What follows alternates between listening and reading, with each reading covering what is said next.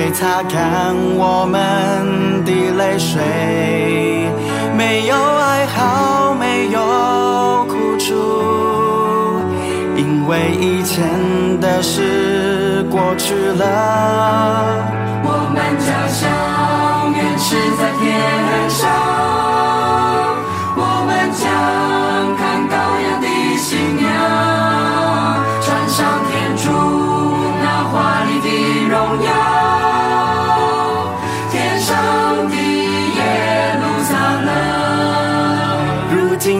是救恩的时日，我们主的全能和国度，住在高天。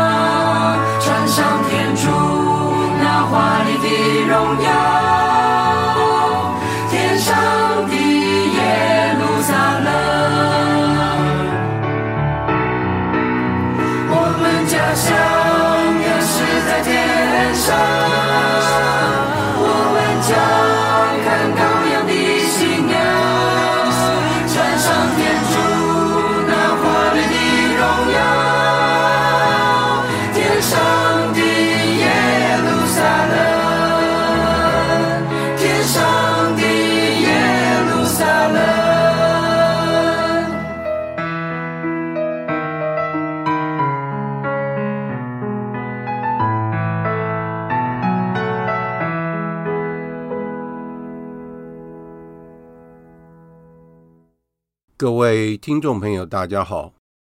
欢迎各位再度来到多明我的家，我是多明我。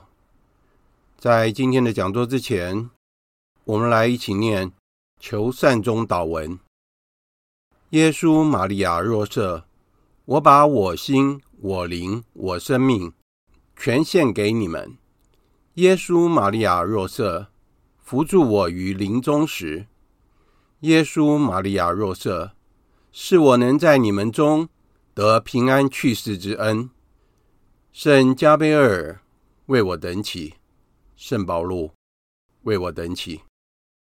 在今天的节目中，我想要为大家特别介绍天主教道理的第九课：末世、死亡的事实和意义。在七月三十号的清晨。狄刚总主教因为不慎跌倒而住进了加护病房。我的母亲也于八月三号的下午的时候，因为小中风而住进了三总。因此，今天我想要为大家特别分享这个主题：关于死亡。首先，我们来谈一下天主的仁慈。我们要相信天主是无限仁慈的，但是我们也要记得，天主是绝对公义的。只要我们还活着的时候，我们就有机会悔改，我们可以办一个妥善的告解，再回到天主的身边。就如同圣施礼华所说的，天主不会是像残酷的猎人一样，随时准备猎杀我们。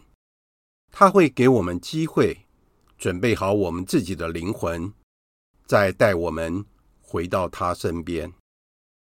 接下来我要谈的是，你最怕的是什么？有一次，我的女儿问了我一个问题：“爸爸，你最怕的是什么？”这个问题让我思考了很久。这时候，那人回答说：“那当然是蛇了。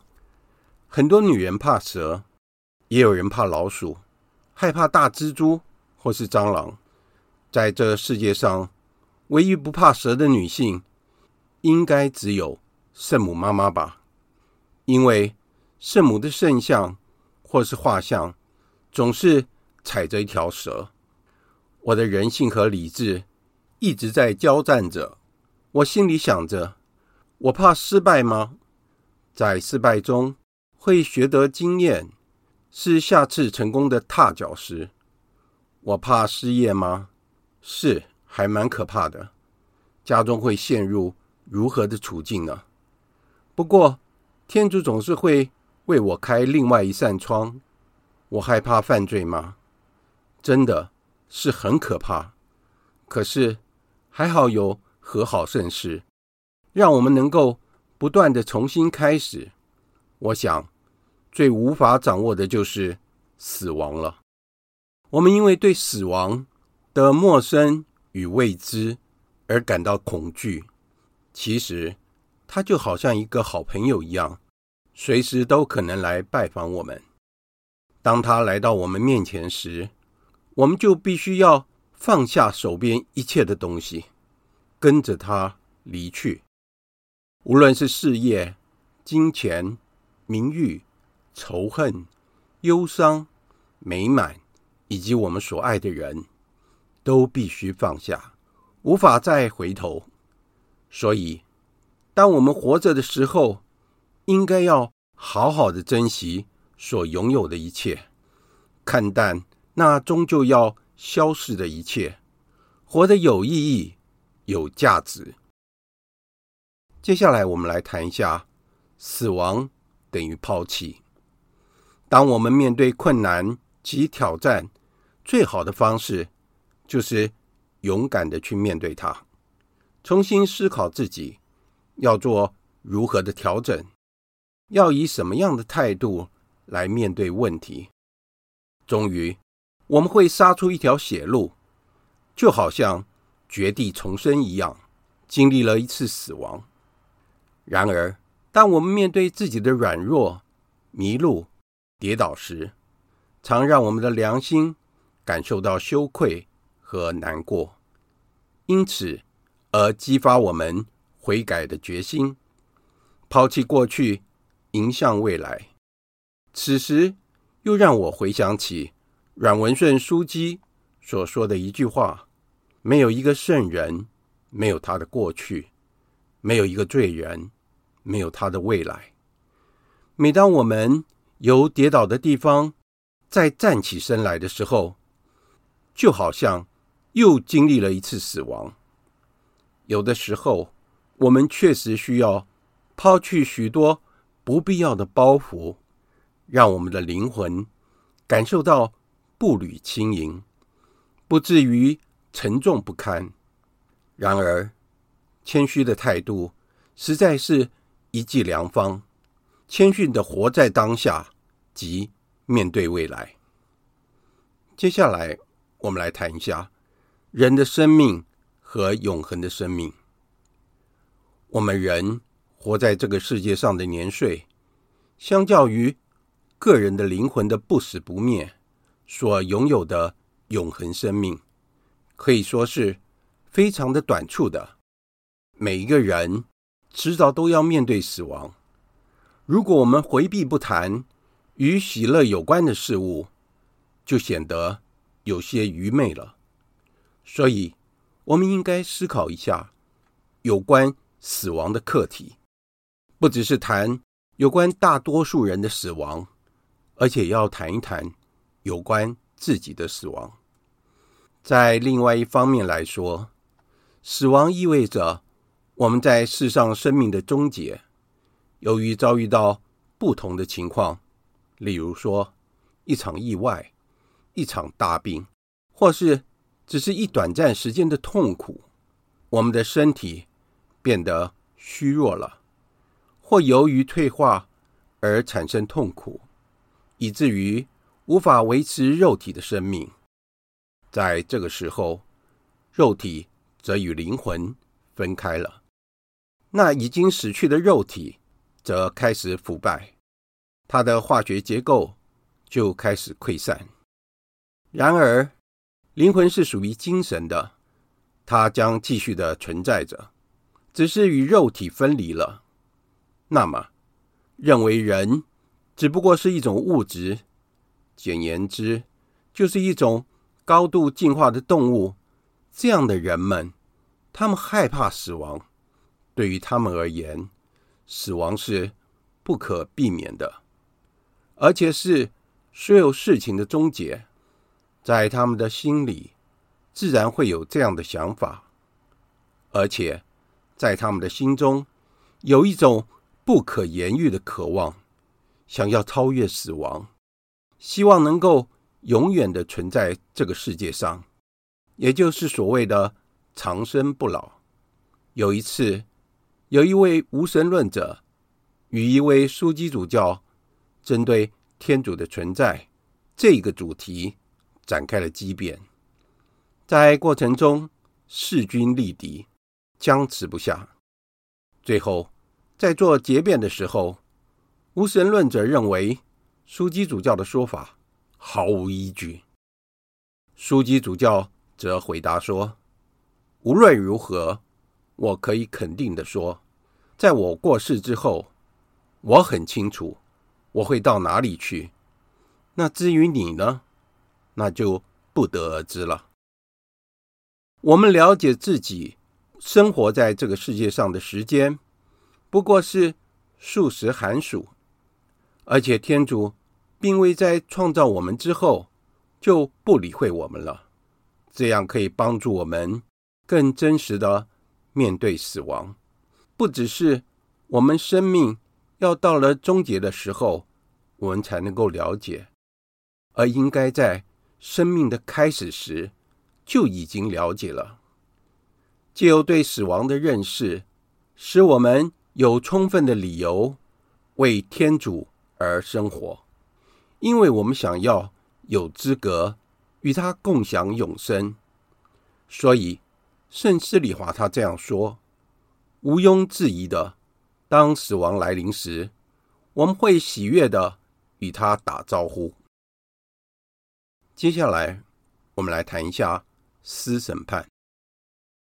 基督徒的信仰教导我们，在我们死后，灵魂马上要接受天主的审判。在那个时候，灵魂要非常清楚的。重新的看到过去在世上的生活和每一个动作，天主马上就会做出判断。每一个灵魂要接受他存在时自由的决定下所做的功过，他仍然期望着最后所得到的结果能够与天主同在，或是与他分离。这样的判决。总是会在我们的脑海中回荡着。有一些人对天主教徒有错误的指控，认为他们并不认真的为建设一个更好和更公义的世界而努力，因为他们只期待着死后更美好的生命。对于这样的看法是错误的。事实恰好相反。基督徒有充分的理由为公义和现实美德而生活，因为他们知道将来的审判完全要看他们在这世界上所做的工作来做评断，而且这样的审判将会是决定他们永远的命运。换言之，那些不相信生命终结将会有审判的人们，他们在活着的时候不会想要去行善，也没有理由需要避免罪恶了。此外，最后的审判永远是赏报和处罚，并不是一个奥秘。它不是由于人类过去想要维护社会秩序，或是让人们能够行为合一而用来吓唬人的。它确实是一项由天主所启示的事实。我们由于人类的理智而能得到一些方向，人的尊严被提升到由天主来审判。这对于人类的生命而言，有了更重大的意义，因为每一个人要因此而为自己永远的命运而努力。这也显示出天主尊重他所赋予人类的自由。有一种怀疑天主将来是否会执行最后审判的想法中，其中有一些人发明了一些理论，如重生，或是。死后溶解于一般的物质之中，而这些只不过是他们的幻想而已。有的时候，就变成了在他们的生命中逃避一切责任的借口。然而，生命是不能够再来一次的。接下来，我们来谈一下永罚。圣保禄曾经说过。因为他愿意所有的人都得救，由于天主的良善，使人只要在这个世界上活着的一天，总有改正自己错误和悔改的机会。天主将会常原谅他，直到他吐出了生命的最后一口气。天主甚至于给予每一个人能够得到救赎所需要的恩宠。天主并未创造任何的人，为了使他们被判罪。然而，人若要能够得救，必须要出于自己的意愿，努力的去争取它。天主给予我们自由，而且，除非我们自己依靠自己的意愿想要得救，否则天主也无法拯救我们，因为我们的救援。要依靠个人的自由，虽然有天主不断的协助我们，人们却仍然可以反对天主。不只是在犯罪的当下，而且甚至于个人不愿意改变自己，他在当时就已经处于死亡的情况之下。如果他是处于不愿意改变自己的情况，如此。他将无法得救。当这样的灵魂将自己呈现在天主面前时，他将会清楚的明白到，他无法颂悦于天主，因为他并不爱天主。他已经使自己永远的生活在与天主分离的情况下。有些人由于他们肤浅的看法，认为这样的惩罚不会是永远的。这样的惩罚与所有的罪并不相称。然而，这样错误的想法源自于那些被判处永罚的人，不是因为天主不愿意原谅他们而被判罪，而是因为他们不愿意被宽恕，而且他们的决定是无法撤回的，在他们过世之后是无法更改的。同样的，天主的旨意和人类个人的自由之间，对我们而言，仍然存在着一个深切的奥秘。那些被判处下地狱的灵魂，他们所受到的痛苦，就是要忍受无法见到天主。换句话说，就是为他们造成挫折感的原因，而且。还有其他感官的痛苦，例如说火烧。吾主耶稣在圣经中有好几次机会都提到了，我们无法了解这样的痛苦是什么样子，但是我们确实知道它确实是存在着。这样的痛苦将变成了我们生命中所追求目标的结果，同时取代了天主。圣施礼华曾经说过，在地狱里的灵魂是自愿将门反锁过来的，因为他们自己选择了拒绝天主。接下来，我们来谈一下面见天主。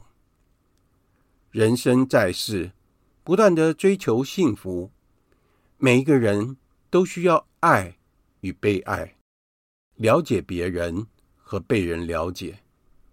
然而，在现今的生活中，满足我们的欲望后，总会继之而起的，就是更多而更强烈的欲望，而且在欲望不能满足的时候，忧伤就降临到我们的身上。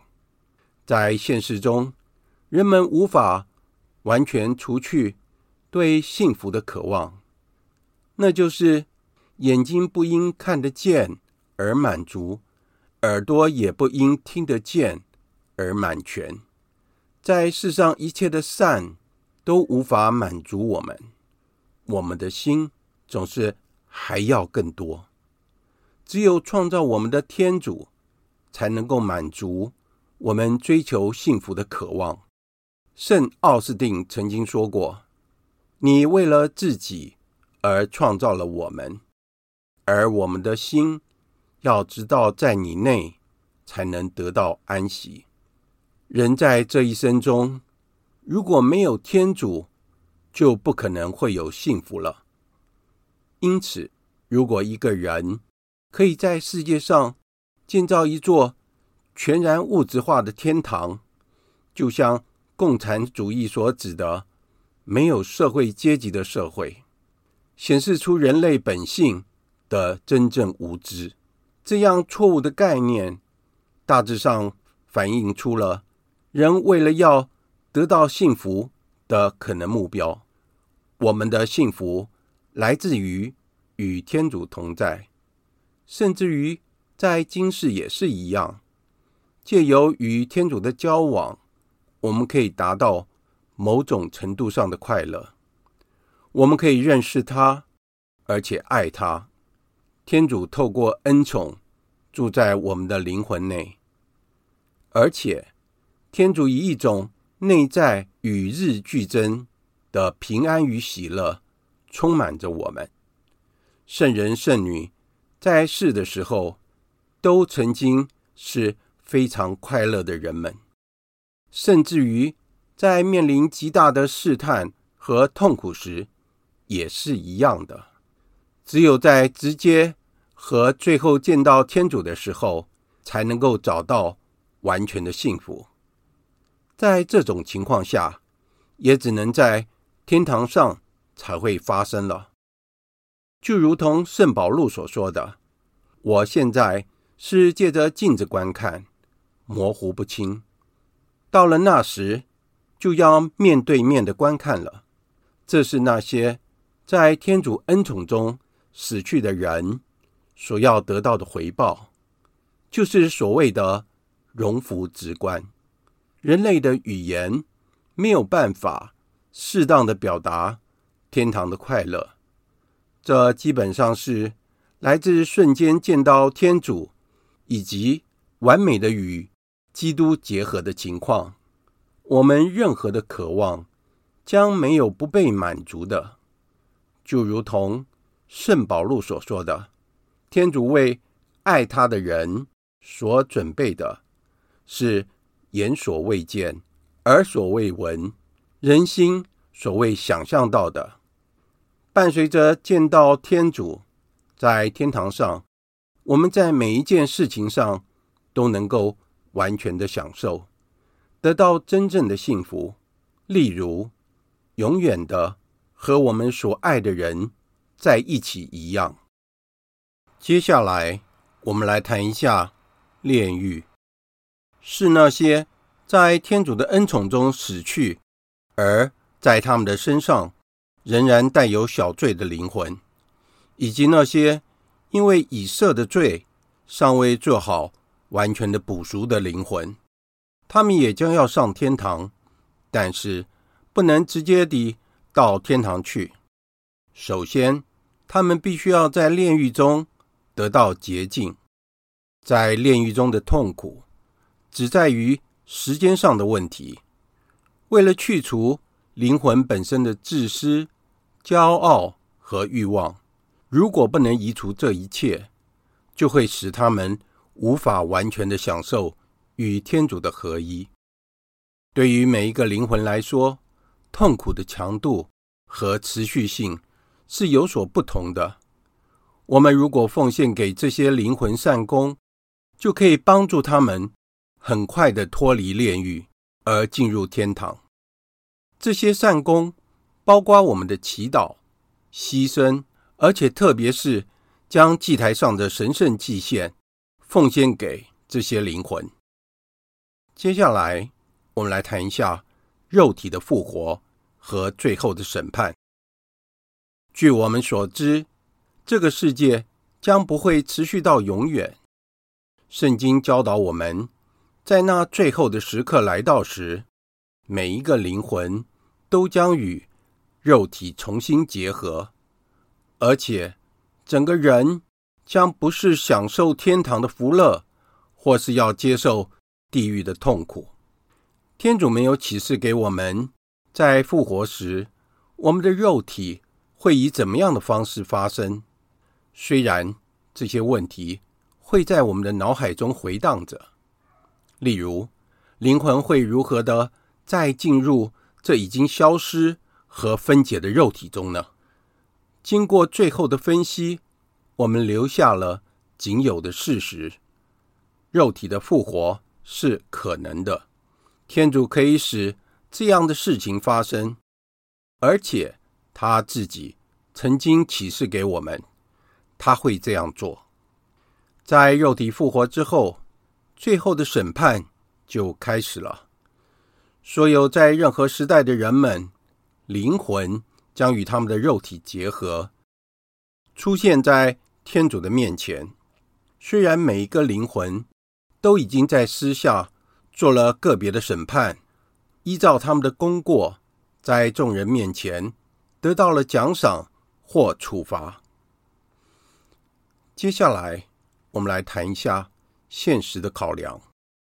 由于思考到末世，会引导我们在这个世界上的生活要更为谨慎，因为我们永远的目标正维系在此。我们所有经由自由所表现出来的行动，不是带领我们更接近天主，或是使我们离开他。我们的时间很短促。所以，我们应该要善用它。为基督徒而言，故意的浪费时间是一件不可思议的事。所以，我们应该奋斗，避免懒惰，努力的工作，完成在我们手上所有的责任。善用天主给我们在世界上的时间，我们应该有次序而勤勉的生活，而且我们应该。花一些时间在休闲和放松一下，这并不表示要虚度时光，而是让我们以比较不费力的工作来代替休息的时间。如此，我们就可以再提起精神来面对更能结出果实的工作。为了能够到达天堂，促使我们渴望真正的度一个。基督徒的生活，一份伟大的爱正在天堂上等待着我们。没有任何的羁绊，没有任何的诡诈，全真、全善、全美、全知，而且没有任何的阻碍。一份爱将充满着我们，而不致使我们感到自傲。周遭总是充斥着一些异端，甚至于。可能追溯到中途时代，有一些人想要将我们追求的天堂的希望给摧毁掉。我们既然传报了基督已由死者中复活了，怎么你们中还有人说死人复活是没有的事呢？假如死人复活是没有的事，基督也就没有复活。假如基督没有复活，那么我们宣讲的便是空的，你们的信仰也是空的。如果我们今生只寄望于基督，我们就是众人中最可怜的了。圣斯里华曾经这样对我们说：“只要我们能够。”将获得天堂的希望放在面前，我们就能够忍受，在我们跨越生命的海洋的航程中的所有困难。为了我们和为我们所爱的所有的灵魂，最重要的目标就是天主，与他永远的在光荣中的天堂同在。如果我们没有这样的野心，生活将是。没有任何意义的。我们要能够忠实，才能够进入天堂。忠实，而且在我们奔向天主的道路上前进，我们必须奋斗。甚至是我们时常遭受失败，天主会经常的帮助我们，在支持我们的。今天的节目就在这里结束了。在结束之前，我们来做一个简单的祈祷。万福玛利亚，你充满圣宠，主与你同在，你在妇女中受赞颂，你的亲子耶稣同受赞颂。天主圣母玛利亚，求您现在和我们临终时，为我们罪人祈求天主。阿门。圣母玛利亚，我等希望上智之作，为我等祈。感谢大家的收听，我们下次再会。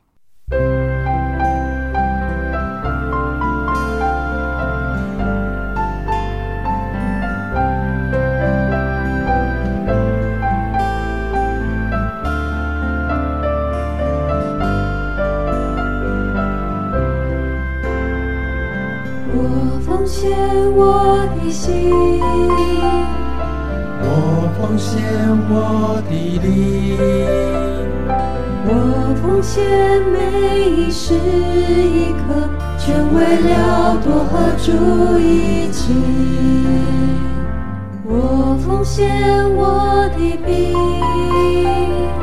我奉献我的酒，我奉献仅有的一切。全为了感恩的献祭，虽然少，虽然小，虽然脏，不必多，不必贵，不必好，比蜂蜜，比黄金更甜美。你的心有诚意，主知道，想想主为我们。牺牲宝贵生命，那是一种伟大无私奉献。想想我们自己，可曾这样奉献？主爱刻我铭心，深入我。的心底，让我再一次奉献给你。我奉献我的心，我奉献我的灵。我奉献每是一刻，全为了多和主一起。我奉献我的饼，我奉献我的酒，我奉献仅有的一切，全为了感恩的献祭。虽然少，虽然小，虽然脏，不必多，不必贵，不必好，你份蜜比黄金更甜美。你的心有诚意，主知道，想想主为我们牺牲宝贵生命，那是一种伟大。无私奉献。想想我们自己。